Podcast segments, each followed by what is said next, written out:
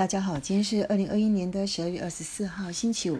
今天又是家人想跟大家分享的新闻。呃，日本新的现象叫“东横小孩”，以及日本有一个叫“婴儿信箱”的事情。那最重要的是，呃，六十家人想跟大家分享的感想是，要记得感谢自己，以及一直以来所经历的人事物。好第一个，先跟大家分享一下什么叫做“东横小孩”。东边的“东”横就是横滨的“横”，东横小孩，它是一个负面的字眼。它指的是说，在呃深夜十二点后的呃东京歌舞伎町，有一群穿着国中甚至高中制服的人，他们到深夜十二点的时候还流连在街头。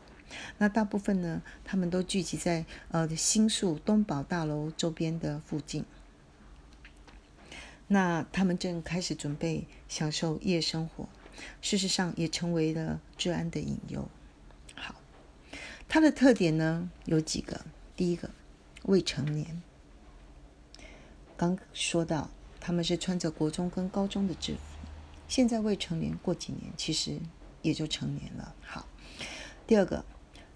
这是一群在学校或者是在家庭失去认同或存在感的人，所以他们决定离开家园跟校园，然后跟一群他们认为呃是有相同的价值观、生活背景，可以互相取暖、寻求认同感的人一起流连街头。好，那我们就来看第二个 why 为什么？为什么这些年轻人？最主要是，嗯，穿着国高中制服的未成年人，为什么他要离开两个对他最重要的生活圈，家家庭以及学校？好，在家庭里面，他们大部分感受到的是家里不要我了。他们很多人被家暴，不管是热暴力或是冷暴力，他们觉得他们不是不不想回家。而是他们觉得有家归不得，或者那是一个可怕的家庭。第二个，学校，他们也不是不想上学，而是觉得在学校里面越学越苦。为什么？很多人会在学校里面感受到霸凌。被霸凌的理由呢，其实是各式各样。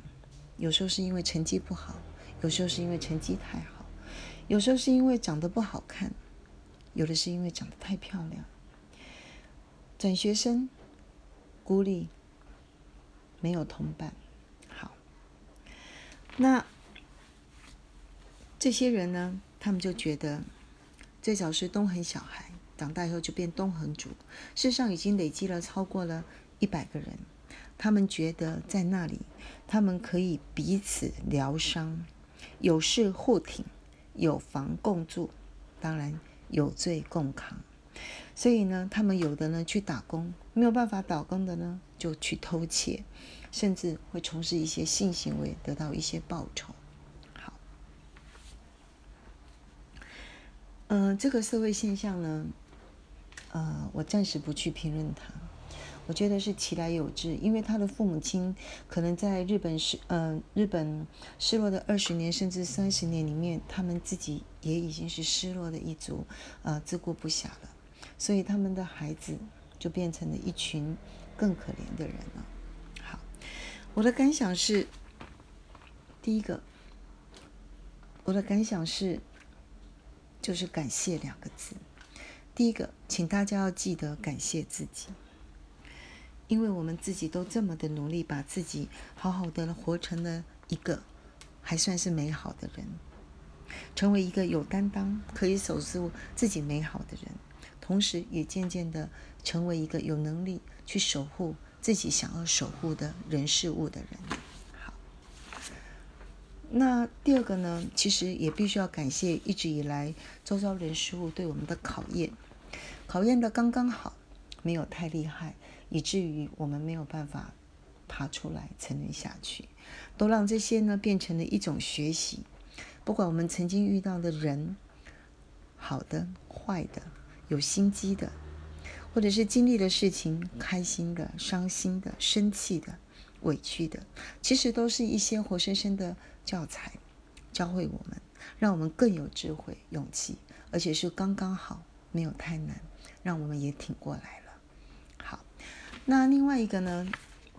呃，也跟大家分享一下今天看到的一个蛮伤感又是很感人的消息，是日本的新闻里面有一个叫做“婴儿信箱”，呃，两个字，心痛。婴儿信箱指的是有一个呃日本的医生在他的医院门口呢，呃，做了一个婴儿信箱，细节我们暂时不谈。总之呢，就是让人们有一个机会。希望能够让这些可能被遗弃的孩子留一个活下去的机会。如果可以的话，同时他也想降低遗弃 baby 的，通常是妈妈，少部分是爸爸，他的罪恶感。好，通常呢会把婴儿呢，呃，是一群意愿或者是能力不足、不想或者是不能留下自己孩子的人。在过去，他只能选择，呃，无声无息的，可能直接毁尸灭迹，或者是丢弃在一个 baby 自生自灭的环境里面，然后自己带着深深的罪恶感活下去。好，觉得心痛。事实上，我也不知道怎么办比较好。好，先跟大家分享到这里。以上，我们能够好好的活着，真的要感谢自己，跟感谢。呃，很多的人事物，好好努力吧。以上。